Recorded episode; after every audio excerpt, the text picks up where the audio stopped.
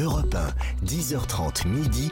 Et si on partait Philippe Googler. Comme une étoile dans le ciel, tu brilles encore sur le drapeau. Juste la mémoire de l'essentiel, gravé sur le cœur et la peau. Ah, ça c'est. Magnifique. Dany Danny Boudron. Je, crois, je croyais que c'était une spéciale dédicace du réalisateur, mais bon, je croyais que ça m'était adressé. Je l'ai pris de, en plein cœur. Pourquoi Magnifique. Pourquoi vous, vous êtes, vous êtes acadienne. Non, mais j'écoutais avec beaucoup d'attention euh, Anne Godin, parce que je trouve qu'elle a une façon de parler qui est, euh, qui est magnifique. D'abord, elle a une voix magnifique, elle a fait de la radio, mais c'est vrai que, comme quoi, il y a des gens qui ont des voix magnifiques qui font de la radio, pas le cas de tout le monde.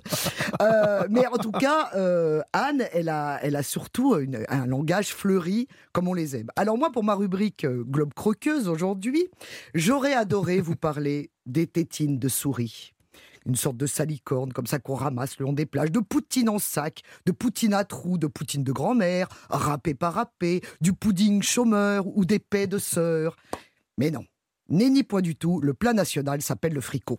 Le fricot. Alors le fricot, À ne pas confondre avec le frichti. voilà, le fricot, c'est un gros bouillon avec du poulet, des carottes et des patates. Donc c'est assez classique. Et quand on fait ce plat, en fait, on en fait un gros chaudron. Et on invite les gens parce qu'aller à un fricot, ça veut dire aller à un rassemblement. Et on le verra tout à l'heure dans quand la Gazette, je vous parlerai des rassemblements Ouais, qui ont lieu c'est- fréquemment en C'est Acadie. des fiestas. Oui, parce que vraiment, les gens aiment se sentir serrés ensemble, se tenir. Ouais, c'est vraiment un truc très émouvant, je trouve, Quand on très va faire touchant. un bon fricot, on va passer Voilà. un bon moment. Est-ce qu'on fricote d'ailleurs? Et on fricote, Ah bah, évidemment. ça- ça- ça- Peut-être que ça vient de là. Ah. En tout cas, moi demain, j'ai un barbecue, mais là-bas, en Acadie, ils ont un fricot. Alors, évidemment, sans transition, euh, vous savez que j'aime bien vous parler des choses un petit peu étranges de la cuisine. D'ailleurs, euh, quand on veut dire que quelque chose est dégoûtant, en fait, on dit Oh, ça me fait zire, ça. Ça me fait zire. Ça me fait zire. Par exemple, si on trouve que qu'un homme est pas mal, à l'inverse, on dira Il me fait point zire, lui. Ah, il veut dire qu'il n'est pas dégoûtant. Il est pas Il est dégoûtant. pas, il est pas dégoûtant. Il n'est pas dégueu, comme Il est disent pas les jeunes. dégueu, oui. Ah, il Voilà. est pas dégueu. Voilà. Ouais. Alors là, évidemment, pour le pas dégoûtant, écoutez, je vais vous proposer quelque chose qui est le goth. Alors le goth, Le goth, c'est de la chèvre. non, le goth, c'est de l'estomac de morue farci. Ah oui. Alors, euh, c'est le farci foie de au pain. morue qui était populaire. Ah ben l'huile de foie de morue, c'est très bon pour la santé, vous le savez bien. Mais là, non, là c'est de l'estomac de morue farci, farci au pain ou à la purée de pommes de terre, c'est pour faire plus léger, Mhm. et cuit dans un plat qu'on appelle la cambuse. Alors Mhm. comment ça se passe cette chose? On va retourner les estomacs, pas les vôtres, hein, les leurs évidemment, aux morues. Pour les nôtres, ce sera On va les gratter. Et puis l'estomac, bah, ça va faire comme une petite mitaine, ou même une grosse mitaine, ça dépend de la taille de l'estomac.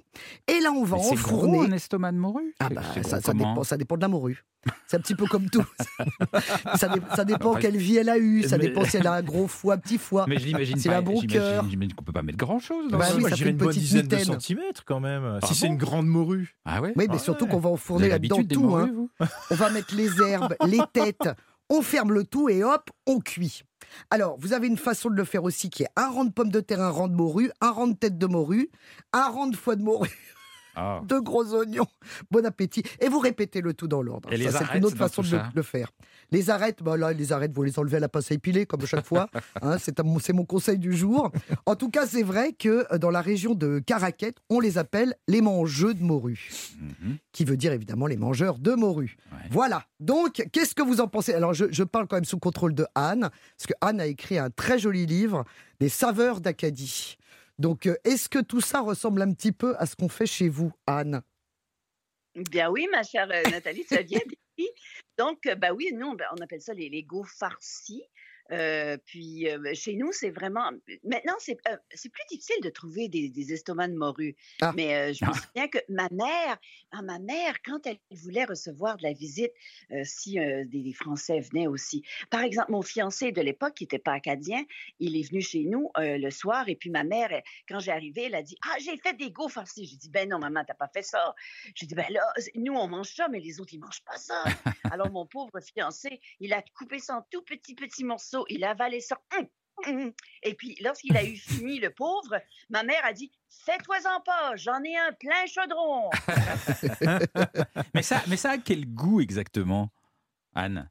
Ah, c'est tellement délicieux. Ça fait longtemps que j'en ai pas mangé.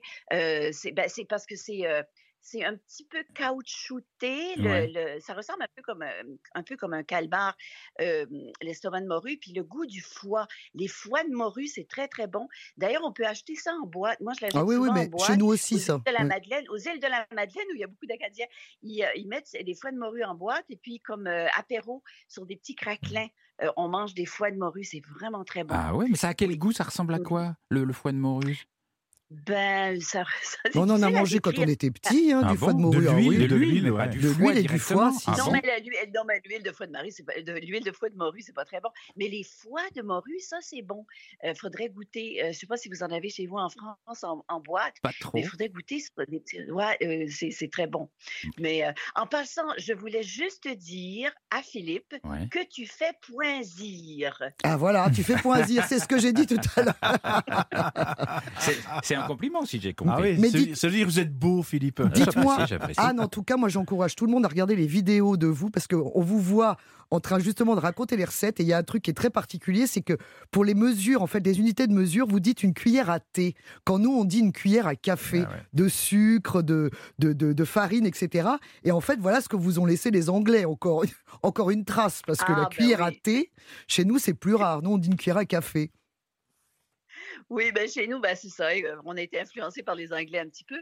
Euh, oui, on va dire une cuillère à thé, euh, on va dire une cuillère à table. euh, ouais, c'est quand on fait la cuisine, on, on garde un peu le, le- Par exemple, je vais dire une tasse. Bon, je vais mettre une tasse de farine. euh, Mm. euh, des- de- on, on utilise vraiment les, les- plus les mesures en- anglaises que les mesures françaises. Eh oui. Anne, vous restez avec nous. Je rappelle que vous êtes en direct de Moncton, en Acadie, au Canada, et que nous explorerons ce pays, ces terres. C'est pas un pays, ces terres incroyables, jusqu'à midi sur Europe 1.